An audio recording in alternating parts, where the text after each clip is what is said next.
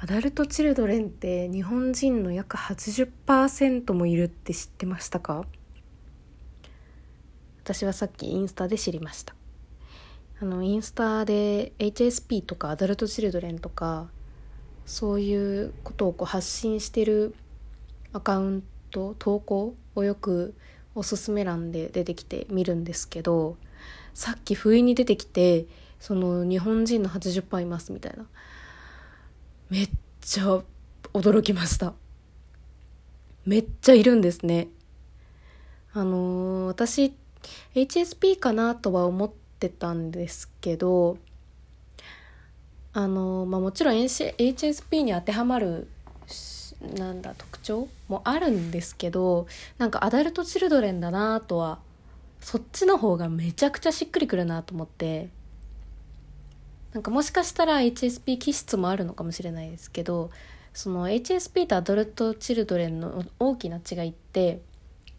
先天的か後天的かってところで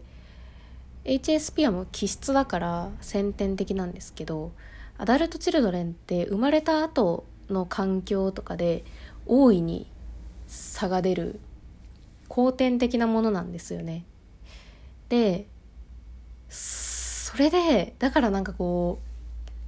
う、まあ、幼少期からまあ大人になるまでのその家庭子育ての環境だったりとか、まあ、家庭環境が一番大きいですよね。でそれで80%もいるってなんかすごい悲しいなと思っちゃってまあ私もそのそれで苦しいなって思ってる一人ではあるんですけどあの私教育系の仕事を今やっていましてその大学の時も結構教育を研究してたんですよ教育分野を。でなんで教育分野に興味持ったかってその自分の育った家庭環境が家庭環境と、まあ、その子育ての方法教育論みたいな母親の持つ教育論みたいなものが私は大きくなってからすごい反対だなと思ったんですよ。すごい嫌だなと思って。それは自分がその母親のもとにいる時から、まあ、なんとなくこう苦しいなとは思っていたものの、まあ、やっぱり子供の時ってどうしてもこう学校か家かの世界しかないからなかなかそこから抜け出すとかこう自分で息抜きの方法を見つけるとかそんなこともできないわけで難しかったんですけどその親元を離れて暮らしてみてから、まあ、こう普段からのその親の干渉っていうのがなくなったことによってその自分のこれまでの育った環境とっていうのを客観的にちょっと見れるようになってきたんですよね。でその時に周りと比べて自分の性格がどうでで家庭環境がどうっていうのをすごい客観的に見ることができてその時に自分の生まれ育った子育ての方法って実はめちゃくちゃその子供自身の気持ちにめちゃくちゃ影響を与えるなっていうことにをなんかすごく強く思ってそれで教育に興味を持って研究を始めたんですよね。で私は将来その特に小さい子どもたちのうん教育に携わりたいなとその結構直で携わりたいなと思ってるんですけどなんかまあなかなかこう家庭環境家庭第三者が人のその家庭の教育にまで踏み込むのってめちゃくちゃ無理なんですけどでもでもこんなに子供の時の家庭環境が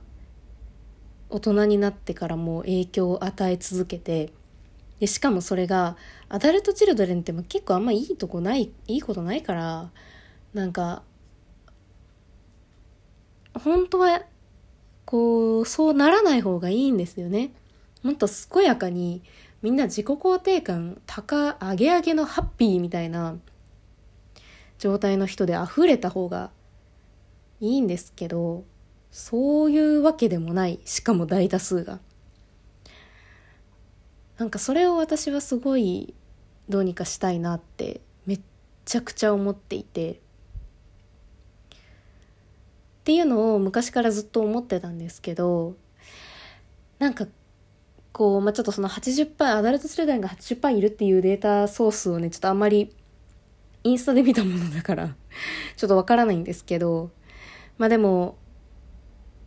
まあいなくはないかもなとは思いつつ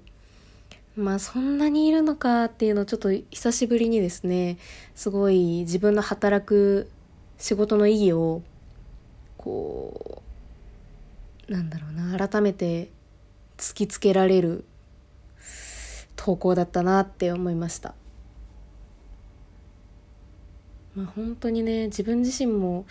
もっとこう自己肯定感上げ上げ人間になっていかなきゃいけないんですけど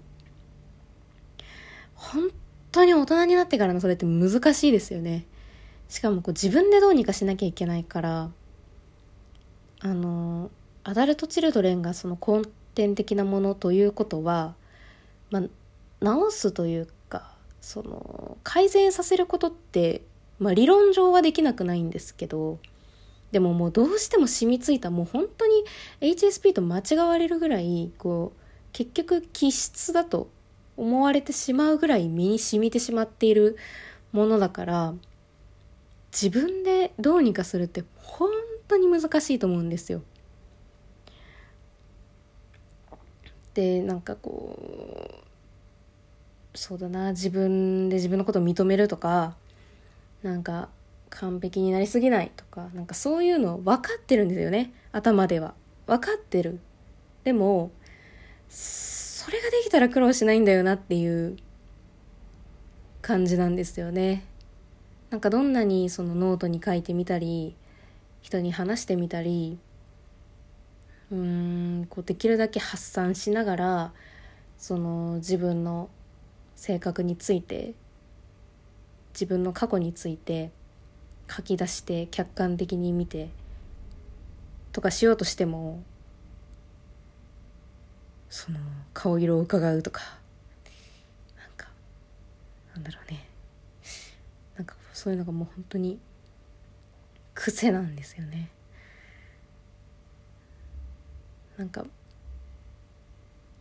まあもう本当に20年近くその環境で育って身についたものがそんなたかだかちょっとの期間でどうにかなるものではないですけどだからもしかしたらめちゃくちゃ時間のかかることかもしれないですよね。でもだからこう私は私でそのアダルト・チルドレンっていう自分自身のその特徴に向かって解決していきたいなとは思いつつもやっぱりそうならない方が一番いいからなんか子供たちへのアプローチっていうのは改めてちょっと自分の夢として目標としてやっていきたいなっていうのをすごく思いました。